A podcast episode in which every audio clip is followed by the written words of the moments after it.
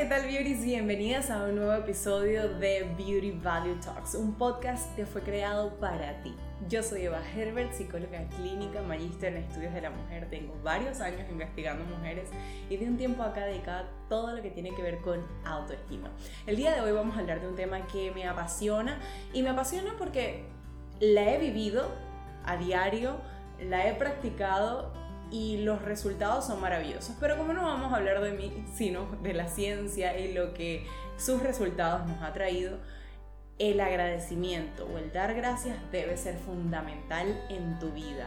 Estudios científicos han demostrado que la gratitud está directamente relacionada con mejores relaciones interpersonales, con una mayor fuerza mental, con una, un mayor bienestar físico, una mejor salud cerebral e inclusive mayor energía y menores niveles de estrés.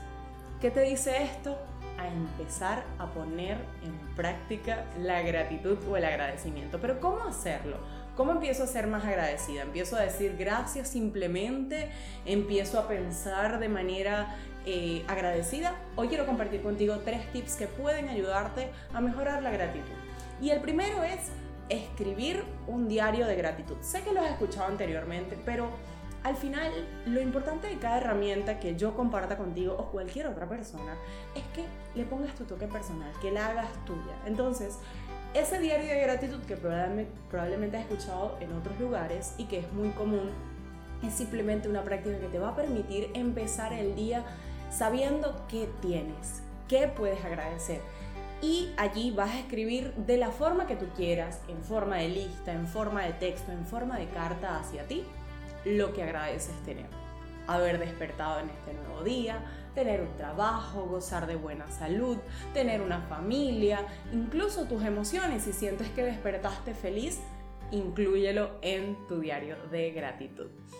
Esa como primera tarea o como primer tip. En segundo lugar, súper importante, puedes llevar un jar de gratitud. Esto implica un bowl, una jarra, un, envase de vidrio que le puedas poner tapa y vayas añadiendo esas pequeñas cosas que consideras que le suman a tu año, que, que han sido razón para agradecer y que van a estar allí presentes a lo largo de un año para que luego revises ese, ese bowl, ese jar o ese, ese envase y puedas dar gracias. Y como tercer eh, ejemplo o práctica de cómo llevar tu gratitud, puedes hacerte una carta de gratitud a ti misma, donde recuerdes todo lo que has logrado, todo lo que eres hoy, todo lo que sí has hecho. Nosotras como mujeres estamos enfocadas constantemente como parte de, nuestra, de la constitución de nuestra mente en aquello que nos falta, en aquello que no tenemos, en la casa que nos gustaría tener, en aquel cuerpo que añoramos, en esa vida que, quisiéramos, en la relación de otra persona, una amiga, etc.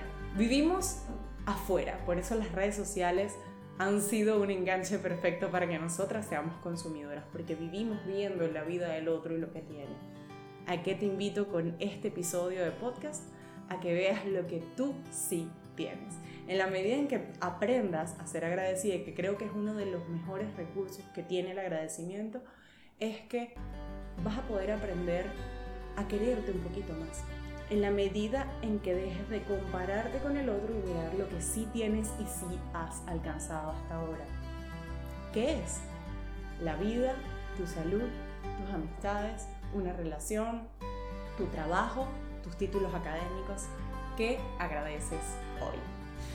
Gracias por habernos escuchado en este episodio de podcast que hemos hecho con todo el cariño del mundo para ti. Recuerda que si te gustó puedes dar like, suscribirte, comentar y obviamente compartir con todas esas amigas que puedan aprovechar de este y otros de nuestros episodios de Beauty Value Talks. Gracias por habernos acompañado hasta aquí.